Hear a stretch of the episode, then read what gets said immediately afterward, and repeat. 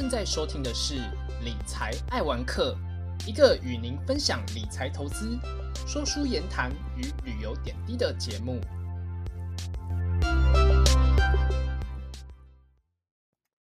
大家好，这是汤姆来说书的第二集，我是主持人汤姆。最近听了一场关于启动内在原力、活出人生百倍效益的演讲之后，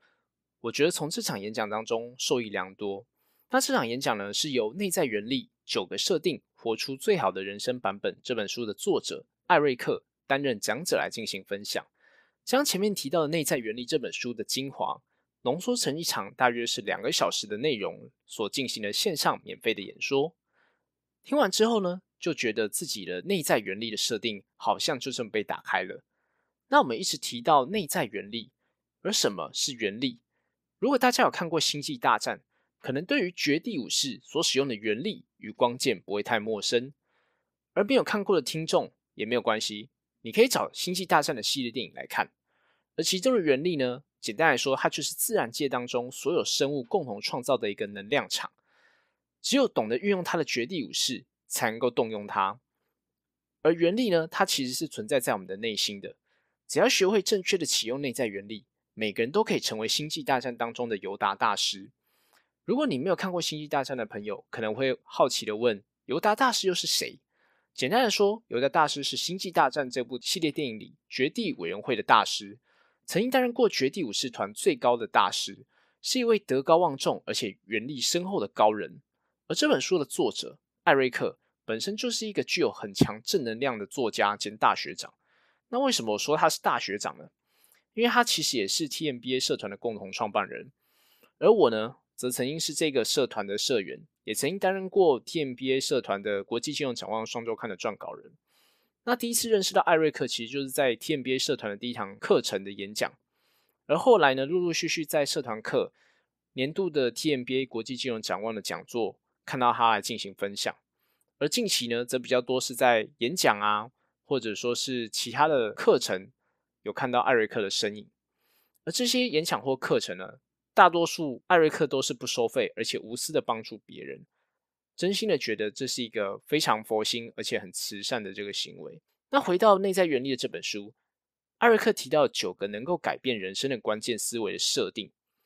包含有一人公司像一家公司那样经营自己，三种工作，人生可长可久的工作的组合，利他共赢，也就是利他呢，随着这个年龄的增长而把利他的这个比重拉高。而第四个则是成功者的防护罩，那套用新时代的这个成功方程式，那这部分的话，我们之后也会提到什么是成功的方程式。第五个则是站对地方，透过人际的网络来放大成果的效益。第六个则是无限的思维，生命是长期而持续的累积。第七个则是没有坏事，找出坏事背后隐藏的好事。第八个是包容力，开启无限力量的万用钥匙。最后呢？第九个则是长保初心，你是谁比你做什么更重要？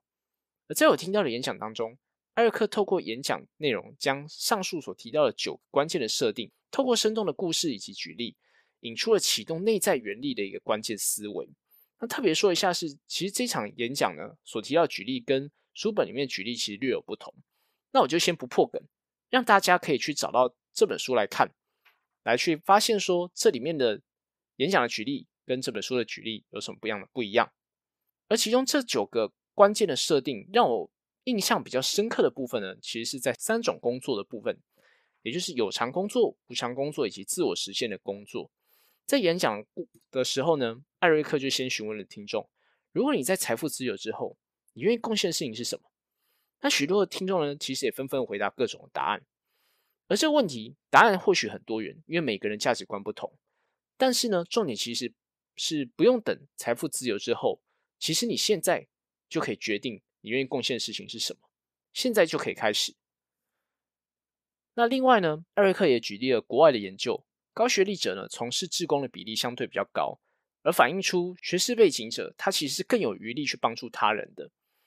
而进而能够说明说人生可长可久的工作组合，就是前面所提到的三种工作，也就是有偿工作、无偿工作以及自我实现的工作。而无偿工作其实看似是一个没有好处的一件事情，但是从艾瑞克的观察以及案例，无偿好处的工作其实包含像是累积知名度啊、经验，甚至是人脉等等的无形的价值，甚至有可能间接的创造出有形的价值。例如说，你可能义务性的去担任志工，而从中可能认识到其他各行各业的人。那或许当你有一天有需要这些人脉的时候，或许就为你创造出了潜在的一个优势以及价值。而例如呢，像我其实目前在做这 podcast 节目，其实目前是没有接所谓的业配的状态，所以其实并没有赚钱。但是呢，透过这个 podcast 节目，我能够把我目前所学到的东西、看到的东西。那来跟大家分享，同时呢，也来练习我的口条。未来呢，其实我们也会考虑说，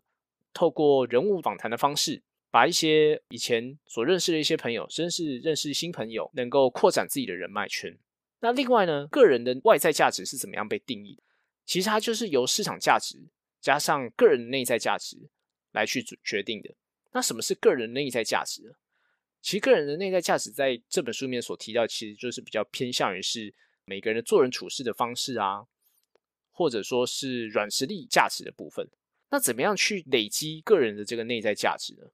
其实就是会透过平常处事的时候态度，譬如说，可能一般人工作的时候往往是输入，然后处理、输出的方式，也就是说，可能有人交办你一件事情，那你就把这件事情做到就可以了。但是呢，对于比较积极的成功者来说的话，他可能在做当中，他也会尝试去找出什么样的方式能够除了更有效率，那同时也能够更好的去把这件事情尽可能做到完美。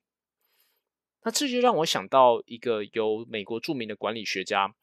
戴明所提出的这个 PDCA 的理论。PDCA 是什么呢？其实就是所谓的计划、执行、查核跟行动。计划就是 plan，执行是 do，查核是 check，行动是 act。那计划就是说，当你做一件事情的时候，你需要先谨慎思考这件事情应该要怎么做。做之前呢，你需要可能先设想你需要规划一些什么，是不是有可能把做事的流程 SOP 化？那甚至是有一个固定的规格。那在未来，当不管是你，甚至是其他人在执行的时候，能够有一定的一个作业的程序。那接下来呢，如果说确定的规划没有问题之后，就能够执行先前所进行的这些规划的内容。来去准确的去执行各项的工作，而在执行过程当中，你必须去随时的去检视，在执行的过程是不是跟你原本的计划是有相符合的。假设发生落差的时候，就必须要随时去提出改善的一个办法。而最后一步的这个行动呢，则是把前面所提到的查核的步骤所提出的改善的方式。重新去修正做法，来进而去修正执行的内容。这套 P.E.C.A 的理论呢，其实是一个动态而且持续循环的一个过程。那透过这样的一个循环呢，能够让我们在处事的时候能够更加的一个顺利。那另外呢，其实在内在原理，他也提到一个很关键的一个信念的系统，我认为是一个非常值得分享的。或许有些人听过所谓的 Be Do Have 的这一套理论，譬如说。你可能认为说，那你如果要财富自由，你可能就需要有身家百亿的一个身家。但是呢，其实在一个能够发挥内在原理的信念系统，其实是把顺序倒过来的。也就是说，你必须要先去思考，你想要成为什么样的人，那你应该要做些什么，才能够去做到这样的一个目标。譬如说，你可能是想要成为一个会用程式语言的人。像现在有许多非常热门的城市软体，比如说 Python，你为什么会想要学 Python 呢？那学 Python 的目的是为什么？譬如说，有些人他可能是想用 Python 来进行城市的交易，或者说是撰写一些投资的策略。那你不见得需要把所有 Python 的功能啊全部都学起来，你可能就是只要用 Python 的可能是特定的套件，或者说是特定的功能，就能够达到你的目标。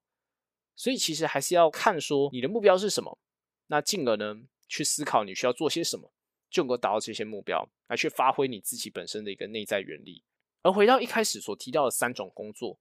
其实呢，可以透过利他、共赢的方式去创造价值。那作者呢，其实也有建议，利他的这个比重，就像先前所提到的，是需要随着年纪的增加而增长。最好的利他的比例，其实是要大于等于自己的年纪。而在另外一场。艾瑞克的演讲当中，其实有谈到关于阅读这件事情。我也来趁这一个 podcast 节目来跟大家做一个简短的一个分享。艾瑞克有提到，就是说在年轻的时候呢，其实会建议能够多储备能量，譬如说可能学习不同的技能啊，那多读一些工具类型的书。那等到年长之后，才有余力，才有能力去做到利他这件事情。而利他其实是过程，其实最重要的关键的目的，其实是希望能够去创造共赢。那透过所谓的成功的方程式，也就是所谓的热忱乘上能力乘上态度的这个思考的方式，将你的心力能够专注在整体的目标上面。那其实我刚刚呢？在讲成功方程式的时候，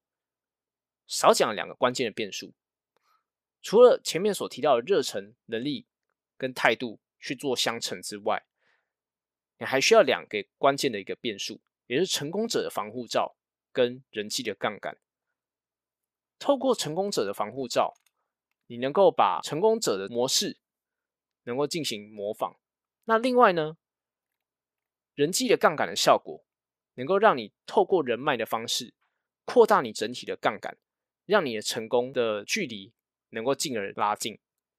而在实现这些你可能有自己的目标的过程当中呢，其实可能会遇到一些挫折或者说是负面的坏事。但是呢，人生常会遇到很多不如意的事情。那在这些不如意当中呢，你可能需要去思考看看，说在做这些很不如意、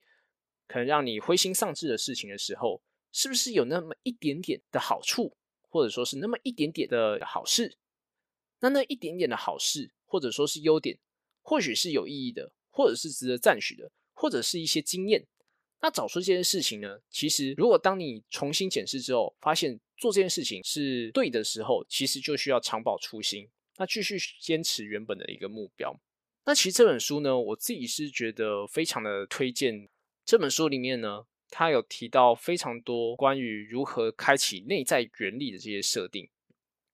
那在这里呢，我就先不多破梗。最后呢，来讲一下我们这一集的这个结论，主要有三点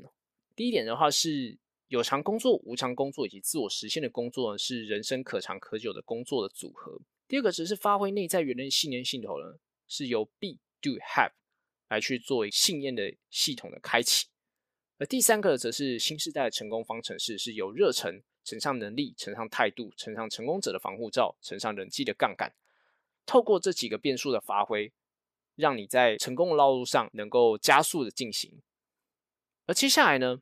在正式进入到本集的这个彩蛋时间之前，我想要先插播一个消息哦，相信有听众会很好奇，虽然我们这个频道啊叫理财爱玩课，但是好像到目前为止，所有谈到理财。有说书，或者说叫大家在最后的这个彩蛋时间会教大家做一些料理之外，但是好像都还没有聊到跟旅游相关的事情诶，没错，我知道你的疑问，因为呢前阵子其实疫情是相对严峻的，我自己其实也不太出门旅行，但是呢随着目前的疫情共存的步调逐渐的前进，那今天有一件和旅游相关的事情一定要和大家说，那其实就是国旅的补助方案在今天正式开始实施了，准备好你的特休假。该好好放松度假一下啦，顺便可以一扫近期股市崩跌的这个阴霾的气息哦。那其实观光局在这个月的一号，其实就有公布了今年下半年度的这个国旅补助方案，包含像是有团体旅游的补助、国人这个住宿的优惠，以及观光游乐事业的这个入园的优惠。那实施期间呢，其实就是从今天开始到十二月十五号，那希望能够帮助观光产业，透过大家的消费动能。来让整体的观光产业能够再重新的复苏跟活络起来。那在团体旅游补助的话呢，其实就是说，呃，旅行业只要组团的人数有十五个人以上，那行程安排是两天一夜以上的这个行程的话，同时能够符合呃，譬如说国家经国家的风景区的管理处啊、离岛地区等等十二项的这个景点条件中的两项，那就可以申请每团两万元的这个补助。那譬如说，如果你行程安排到国家绿道啊、十六条多人自行车路线等等这些的条件的话，甚至还可以额外去补助五千块，每一团呢最多可以加码一万块。而在个别的这个旅客住宿的部分呢，主要是针对于是平日的入住有住宿的优惠。那譬如说呢，有符合个别旅客在平日住宿的部分的话，则是说一个房间呢一个晚上最高可以折抵八百块。那每一个人的这个身份证字号呢，就只限用一次。另外呢，如果有符合入住像是星级的旅馆啊、好客的民宿、自行车的友善旅宿，或者说有取得环保标章或是温泉标章的这些旅宿的话，同时呢，或者说使用优惠的旅客的本人有完整接种三剂的疫苗的话，这六项其中之一就可以再加码折扣五百块。也就是说，最高呢，你在平日的这个住宿优惠，最高是有机会折抵到一千三的。那目前的话，在这个月的，也就是七月四号下午两点就开始，呃，个别旅客就可以到这个台湾旅宿网的连接来去查看，就是说这次有参与这个国旅补助方案的这些旅宿业有哪一些。那同时，你可以上传身份证或者说健保卡的正面的这个图档，在入住当日的时候呢，由旅宿业者来现场折抵金额给你。那另外呢，还有就是观光游乐业的部分了。这一次其实大概有十九家的这个主题乐园呢，都有参加这一个的方案。也就是说呢，自由行的旅客呢，会享有各种门票的一些打折的优惠。那透过这样的方式呢，进而去刺激整体国内的一个就是观光旅游产业的这个复苏啊。毕竟其实在前阵疫情的时候，其实观光旅游业是受到严重的重创的。那大家也可以趁着现在刚好有呃观光局的补助的机会。能够善用你的休假，趁着平日人比较少的时候，可以好好的充电放松啦。那接下来呢，回到我们这一集的彩蛋时间。我们这一集呢，其实介绍所谓的内在原理这这个这本书。那内在原理其实是可以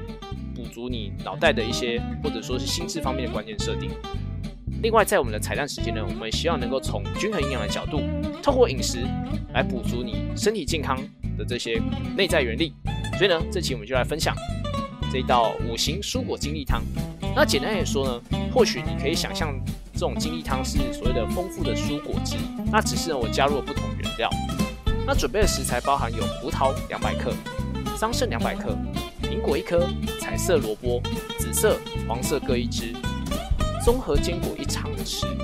开水六百 CC。做法的部分呢，则是先将苹果以及彩色萝卜切块之后，放到果汁机里面。再把其他的食材呢，以及水放到整个果汁机里面，去让果汁继续打匀。那打匀之后呢，就完成了这道五行蔬果精力汤啦，是不是非常简单呢？那这期节目就先到这边啦，谢谢大家收听。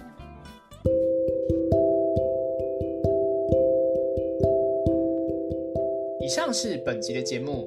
谢谢各位听众的聆听。如果喜欢理财爱文科的朋友，欢迎大家订阅，并在 Apple Podcast 留下五星评价与留言，也可以追踪本频道的 IG，多关注多分享，我们下期再见。